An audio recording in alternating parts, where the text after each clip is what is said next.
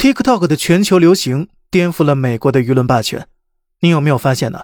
这次巴以冲突的全球舆论形势已经发生了翻天覆地的变化。以往掌握全球舆论霸权的美国人，终于是没有办法只手遮天了。那么，之所以会出现这种局面，是因为中国的一款软件。这款软件的出现，深刻的改变了全球舆论传播的整体格局，也颠覆了美国经营多年的舆论霸权。其影响不亚于一场局部战争了。为什么这么讲呢？大家都知道，美国高层特别恨 TikTok，一直想将其置于死地。二零二零年七月三十一日，特朗普宣布将考虑禁止 TikTok 在美国运行，其理由是威胁了美国的国家安全。二零二三年二月二十七日，美国白宫要求所有政府机构禁止使用 TikTok。二零二三年三月一日，美国众议院提出法案，计划禁止美国民众使用 TikTok。同年三月十五日，美国强制要求字节跳动出售股份。这样一来，可以明显看出，美国高层就是想让 TikTok 这款软件直接消失。只是迫于巨大的舆论压力，一直到如今都没有办法真正的全面禁止。很多人一直想不明白这个问题：为什么美国人会如此怕一款普通的社交软件呢？难道刷个短视频就能威胁到美国的国家安全吗？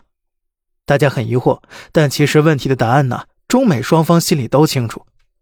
中国古代关于发动战争有一个非常重要的前提条件，那就是师出有名，只有在道义上站住脚，你才能获得老百姓的支持。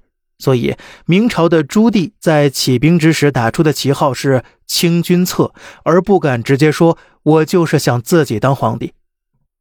美国人也同样明白这个道理。艾森豪威尔曾说过，在宣传上花一美元，等于在国防上花五美元。意思就是啊，我们要抢占世界舆论的主动权，这样以后发动战争就不会引发激烈的反对了。最典型的案例是2003年的伊拉克战争。美国在出兵之前做了两个重要铺垫：一是说伊拉克国内有大规模杀伤性武器，严重危害地区安全。第二个，把萨达姆宣传为吃人的恶魔，说他是第二个希特勒。当时世界的主流媒体基本都被美国所控制，全世界大多数人都相信美国打的一定是一场正义之战，就连美国大兵自己都认为他们是在为解放伊拉克人民而努力着。可是二十年过去了，时间来到二零二三年，当巴以冲突爆发，和犹太人穿一条裤子的美国人又想如法炮制。他们首先铺天盖地的宣传巴勒斯坦人都是恐怖分子，随后在以色列大使馆的官方账号上不停的卖惨，塑造出了一副受害者的形象，而其目的就是为了先对这次的巴以冲突定性，抢占舆论高地，为后续更大规模的战争行为找到合理合法的借口。不过这一切呢，一开始进行的还算顺利，毕竟美国七大媒体集团的大股东都是犹太人。美国主流媒体接近八成以上都掌握在犹太人手中，像大家所熟知的 BBC、CNN 也基本都是美国控制的。所以，当这些传统媒体一起发力的时候，很多不明真相的群众也就齐刷刷的指责巴勒斯坦人是真正的恐怖分子，而没有深挖这事件背后的原因。直到 TikTok 开始发力了，全球舆论这才开始发生彻底的转向。因为 TikTok 软件它有个重要特征，就是使用群体巨大。根据数据显示，美国人、英国人使用 TikTok 的平均时间已经超过了欧美的视频平台之王 YouTube。欧美普通人呢，没事就会刷 TikTok。其次，TikTok 是一个去中心化的短视频平台，任何人都可以在上面发布视频。而这两个特征结合在一起，也就导致了美国人的舆论武器的失灵。因为道理很简单，美国人确实可以控制传统媒体，但是不好意思，这个年代还有多少人会看传统媒体呢？自媒体时代早已来临，而且当每一个人都可以在短视频平台发布事情真相时，美国人控制舆论的成本也就会直线上升。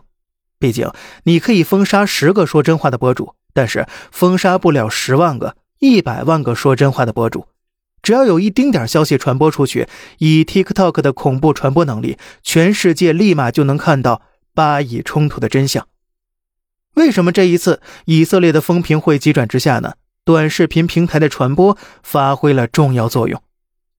说几个流传极广的案例。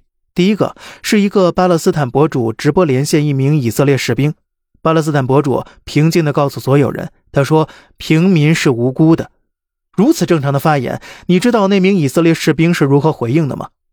他说：“这片土地只应该有以色列人，他会宰了每一个巴勒斯坦人。”说完，掏出枪对准屏幕，威胁看直播的每一个人。试问，看到这种场景，全世界其他国家的人会如何评价？这次的巴以冲突呢？再来看看第二个案例。二十五岁的莱拉瓦拉是一个巴勒斯坦裔的美国人。当巴以冲突爆发之后，他深入到难民营直播，冒着生命危险告诉所有人：由于以色列的封锁，国际援助迟迟进不了加沙地区，这里的人喝不到干净的水，经常断电，几乎与外界彻底隔绝了。当看完他的视频，再去看以色列官方说的。没有断水断电的说辞，是不是显得特别讽刺呢？还有，美国高层说巴勒斯坦人是可恶的恐怖分子这事儿，结果 TikTok 疯传一个视频，记者问巴勒斯坦小男孩：“你长大了想做什么呢？”巴勒斯坦小男孩无奈地说：“我们在巴勒斯坦是长不大的。”看到这样的视频，大家还会相信巴勒斯坦人都是恐怖分子吗？这个世界有良知、有判断的人，毕竟还是大多数的。随着 TikTok 的疯狂传播，美国和以色列一个又一个谎言被拆穿，最后以色列人恼羞成怒，不仅在联合国直接辱骂联合国秘书长，还扬言要对付援助加沙的马斯克。看到这样的场景，美国人开始慌了，因为以色列的行为越疯狂，和他们站一边的美国人舆论霸权也就倒塌的越迅速。你看看美国人以前拥有多大的舆论优势呢？美国人在中东经营了几十年，国内的公知们没有看到他们发表过一个反对意见。结果最近几年，美国退出中东了，咱们刚刚加强和中东国家的合作，国内就冒出了一堆的反对意见。他们说：“你竟然和不尊重女性的国家合作，这是文明的退步。”这一方面暴露了国内公知的丑陋嘴脸，另一方面也体现了美国以前的舆论优势。由于掌握了舆论话语权，以前的美国人就是能明目张胆的颠倒黑白、肆意双标。可是呢，现在的情况不一样了。随着 TikTok 这类软件的流行，美国人已经没有办法只手遮天了。这对于我们来说是一个重大的利好消息，因为只要短视频平台能让世界人民看到客观真实的中国，美国精心编造了几十年的谎言便会不攻自破。而随着时间的推移，舆论的主动权也就会回到我们自己手中了。从这个角度来看呢，这次美国人冒天下之众怒去支持以色列，是一个非常严重的战略失误。好了，这里是小胖侃大山，每天早上七点与您分享一些这世上发生的事儿，观点来自网络，咱们下期再见，拜拜。